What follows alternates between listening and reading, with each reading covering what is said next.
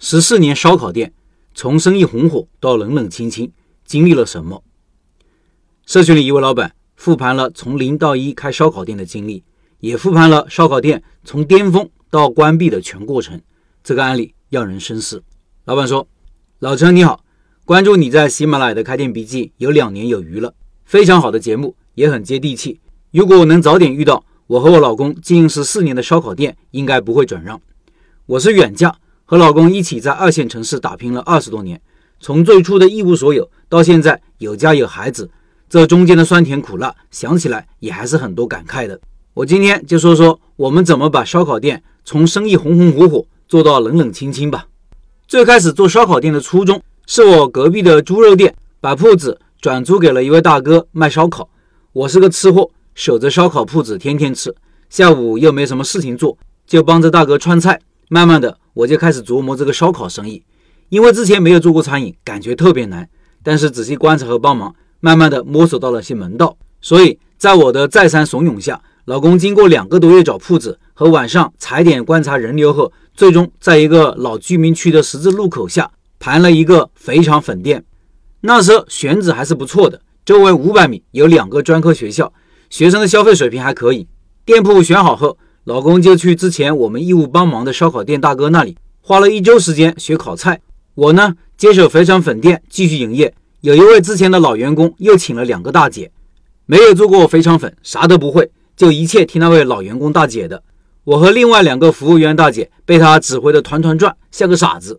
之所以坚持要开肥肠粉店，就是想给晚上的烧烤生意拉顾客和摊低成本。后面老公学会了烤菜，开始经营晚上的烧烤生意。但是因为手艺不过关，也担心刚开始味道不行影响生意，所以我们还是另外请了一位烤菜师傅和两个晚上的服务员。算下来，我们店白天加我四个人，晚上加老公四个人，一共八个人。这样一来，其实成本很高的，还要包吃包住，人多了就容易偷奸耍滑，干活磨洋工。这些问题归根结底还是我和我老公没有经营管理好。除了烧烤师傅的工作是明确了的，其他工作都是混着干。结果最累的就是我和我老公，自己的生意只能自己拼死拼活的干。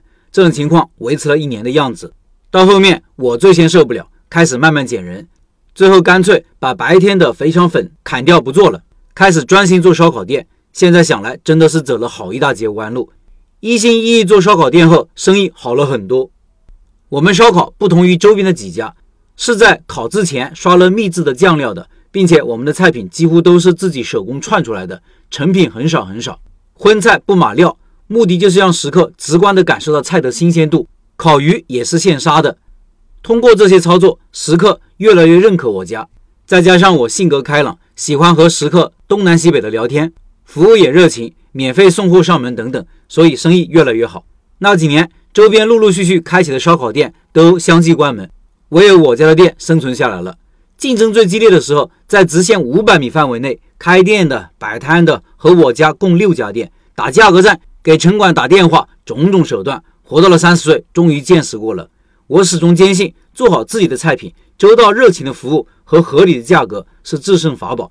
所以再难，我们依然坚持下来，并且有了一批又一批的老顾客。记得汶川大地震后那几天，生意好到店里所有能吃的都卖完了，还是不断的来顾客，都不敢在家里待着。所以来我家铺子里坐着，相互打气聊聊天。我家铺子在十字路口，那阵子两条街都快坐满了人。旁边胆大开店的老板和服务员都来帮我们。老顾客开玩笑说，我和我老公都是要钱不要命的人。地震后的那三四年，烧烤生意是最好的几年，感觉钱特别好挣，人都开始有点飘了。随着孩子开始上学，生意也不用那么操心了。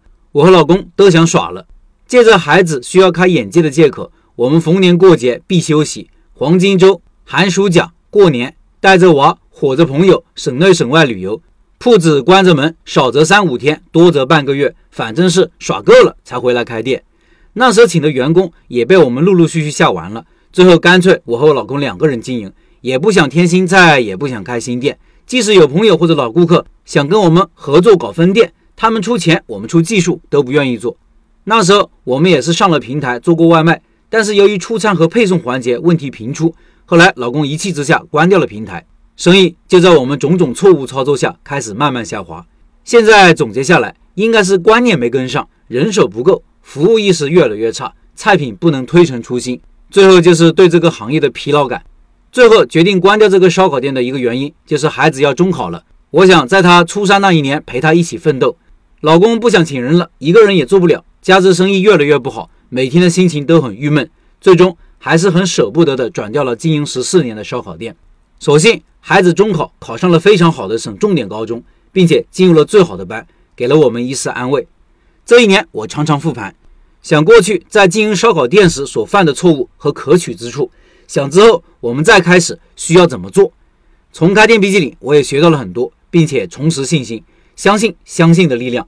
下一个烧烤店肯定不会重蹈覆辙的。